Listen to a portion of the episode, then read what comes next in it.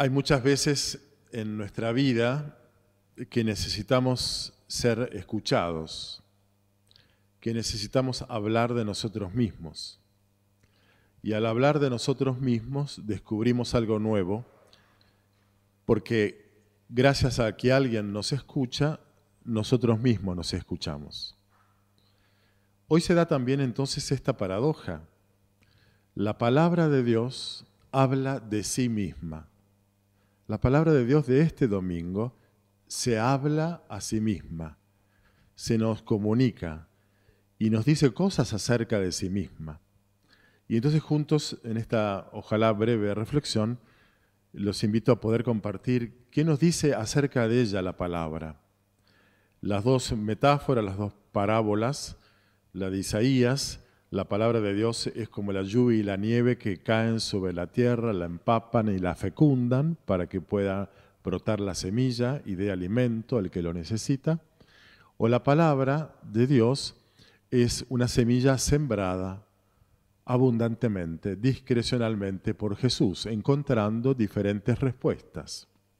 Así es lo que insinúa Jesús al decir, el que tenga oídos, que oiga. Y entonces cuando la palabra de Dios hoy nos habla de sí misma, nos dice que la palabra es una oportunidad de encuentro. La palabra es portadora siempre de quien la pronuncia. No existen las palabras en el sentido anónimo, abstracto, impersonal. La palabra es alguien hablando. Y aún la palabra escrita es alguien hablando. Porque puesta por escrito, alguien originalmente expuso su corazón, su pensamiento, sus ideas en ese escrito.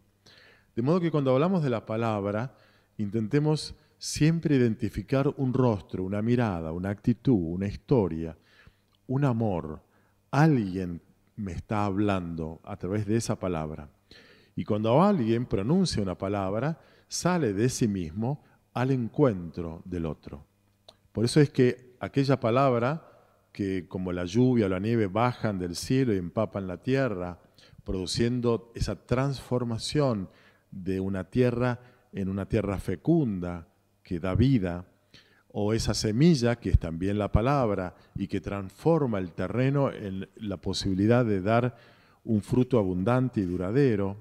Bueno, la palabra que sale de sí misma al encuentro del otro provoca una, una transformación, un cambio.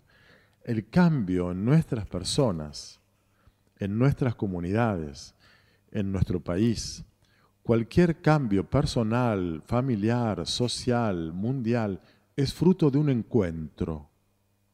De modo que nuestros desencuentros nos perpetúan en una mediocridad o en una eh, dejadez en una invariancia, nada de nosotros se modifica, aislándonos y desencontrándonos con alguien que portador de la palabra me habla.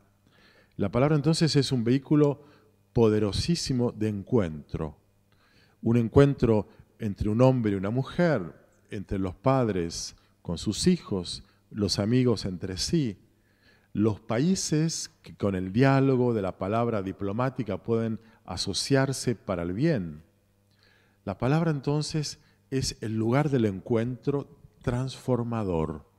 La tierra sembrada por la palabra produce fruto, dicen las dos parábolas de hoy. Y esa palabra, en las dos parábolas, es palabra divina, es palabra de Dios. De modo que la palabra de Dios hace que Dios salga de sí mismo hacia nosotros en búsqueda de nosotros proponiendo un encuentro. Es una palabra que hace que Dios se revele a sí mismo, o para decirlo mejor, se devele. La palabra de Dios hace en algún punto correr el velo de quién es Dios, de qué quiere Dios, de qué piensa Dios, de cuál es su propuesta. Entonces Dios se revela, o mejor, se devela al, poder, al pronunciar su palabra. Y aquel que se devela, que se muestra en su intimidad al destinatario de la palabra, ese se expone. como cuando vos dirigiste inicialmente una palabra de invitación a una persona con la cual querés tener algo, tu pareja, por caso, al poder develarte a vos mismo, al abrir tu intimidad para que el otro la conozca, te estás exponiendo. Dios, al comunicarnos su palabra, se expone. ¿Y por qué se expone? Porque Dios se está proponiendo a través de su palabra. Su palabra siempre es una palabra propuesta. Por eso, expuesta. Dios queda a merced de nuestra respuesta, que puede ser favorable, indiferente o contraria y desfavorable. De esto nos habla la parábola del, sembrador. Y entonces, si Dios se expone por medio de esta develación de su intimidad a través de la palabra, significa que Dios nunca se va a imponer, nunca nos va a silenciar imponiendo su divina voluntad, sino que va a hablar proponiendo su amor, develando su intimidad y va a hacer silencio. Dios va a hacer silencio, porque el que propone una palabra espera una respuesta. Y entonces Él va a hacer silencio para recibir la respuesta que nosotros querramos darle. En última instancia, a ver si, si están de acuerdo conmigo en esto, Dios no es el que habla mucho, es el que escucha mucho, es el que hace silencio, pronuncia una palabra esencial, no nos habla del resultado del partido del domingo, digamos, que pueden ser temas importantes, el fútbol, etcétera, pero a ver, no nos habla de esto, nos habla pronunciando una palabra esencial a la escucha, a la espera de una respuesta esencial. ¿Cuál es la palabra esencial que Dios pronuncia? No nos baja una línea de mandamientos morales, de obligaciones éticas. Lamentablemente la iglesia crió, educó generaciones de cristianos convirtiéndolo a Dios en un severo tutor, maestro eh, moral, eh, que moralizando a las personas las disciplina y entonces todos los cristianos de una cierta generación toman la religión como un disciplinamiento moral y ético. La palabra que Dios pronuncia es una palabra existencial. ¿Cuál? Mi nombre cada día Dios sale a nombrarme. Y yo me doy cuenta que Dios me nombra porque existo. Y existo no por un hecho biológico, eh, casual, tipo estoy, sino existo porque Dios me ama y me quiere y pronuncia mi nombre. Y antes de saber o de, o de buscar qué, Dios, qué es lo que Dios quiere de mí, qué es lo que Dios quiere para mí, tengo que escuchar la palabra que me devela que Dios me quiere a mí. Y entonces Dios, al eh, pronunciar mi nombre, manifestándome su amor, se expone a mi respuesta. Y entonces, cuando Dios se devela como mi Padre, me revela a mí como su Hijo, me dice, yo quiero ser tu Padre, no lo impongo, te lo propongo mi respuesta será, eh, Padre, tu palabra te reveló a mi conciencia y ahora creo que sos Dios mi Padre. Quiero ser tu hijo, quiero vivir como tu hijo, quiero responder a tu amor creador, redentor, con un amor agradecido. De modo que mi respuesta no es una respuesta verbal, sino existencial recibiéndome de Dios que pronuncia a diario la palabra que es mi nombre, la acojo, la escucho, me escucho como su hijo y escuchándome suyo, escuchándome amado por él, respondo como hijo amado. Esa respuesta, insisto, no es tanto verbal, sino es existencial, vivo como hijo suyo. Y Dios compartiendo su palabra que lo revela, que lo devela, me dice que Él es mi Padre, pero también es Padre de todos los hombres.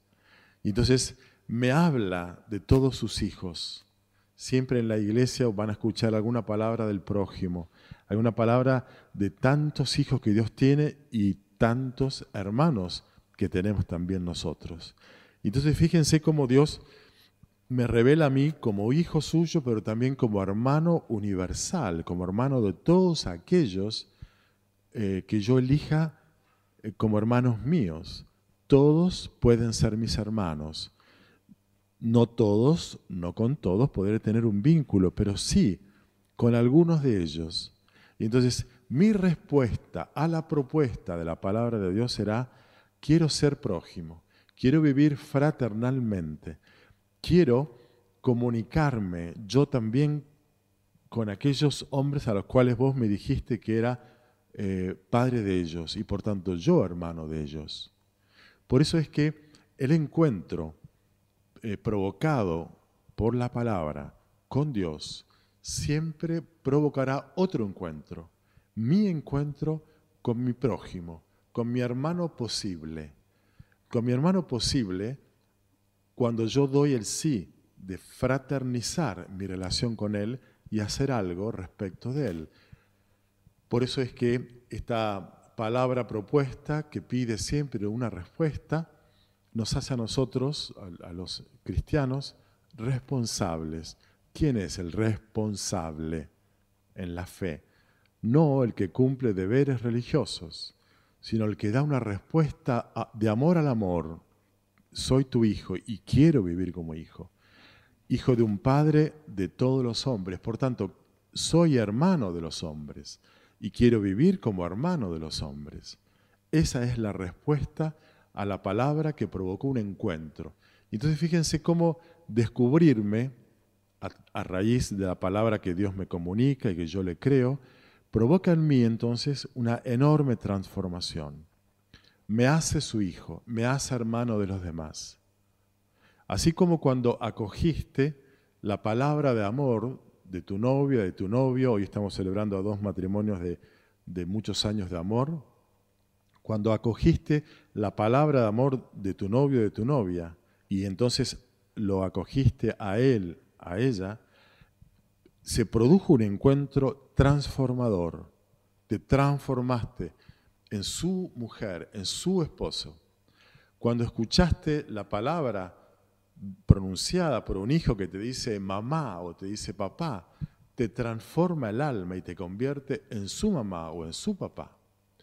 Y cuando escuchás el abu de tus nietos o el amigo o el querido amigo, como estoy recibiendo ahora los chats de WhatsApp que nos ponemos todos muy sensibles y cariñosos, amigo querido, checo querido. Bueno, cuando yo escucho esa palabra de afecto, estoy eh, reconociéndome en, un aspecto mío. Soy abuelo, soy abuela, soy amigo, soy amigo querido. Esto es entonces lo que me transforma. Acoger la palabra que siempre será una palabra personal. Acoger al otro a través de su palabra. Y si esto entonces es tan válido en nuestras relaciones humanas, lo mismo y con más fuerza lo es respecto de la palabra divina. En última instancia, toda la vida será un incesante diálogo de Dios conmigo que a diario pronunciará la palabra que es mi nombre, me hará ser suyo, su Hijo amado, y haciendo silencio, en el, sentido de quedándose a la espera de mi respuesta. Y mi respuesta será una respuesta vivida. Mi vida se transformó en Hijo amado, mi vida se está transformando en hermano fraterno y solidario de todos los hombres en ese diálogo cotidiano se va produciendo una riqueza que Jesús en su parábola de, la semilla eh, sembrada expresa con da fruto 30, 50, 100 por uno. Bueno, pidamos al Señor ser fecundos no desde nuestra voluntad y esfuerzo de hacer algo por los demás, no desde la culpa, yo estoy muy cómodo en mi casa, abrigado con, con, comida, me da culpa esto, tengo que hacer algo por alguien. Que nuestra respuesta cristiana sea siempre fruto de un encuentro con la palabra que Dios me dirige, que me hace descubrir quién soy para Él, quién soy, quién puedo ser para los demás. Y entonces eh, tiene una fecundidad per se, esa fuerza de la palabra que me convierte en hijo amado, en hermano solidario de los hombres. Bueno, pidamos esta fecundidad para nuestra vida.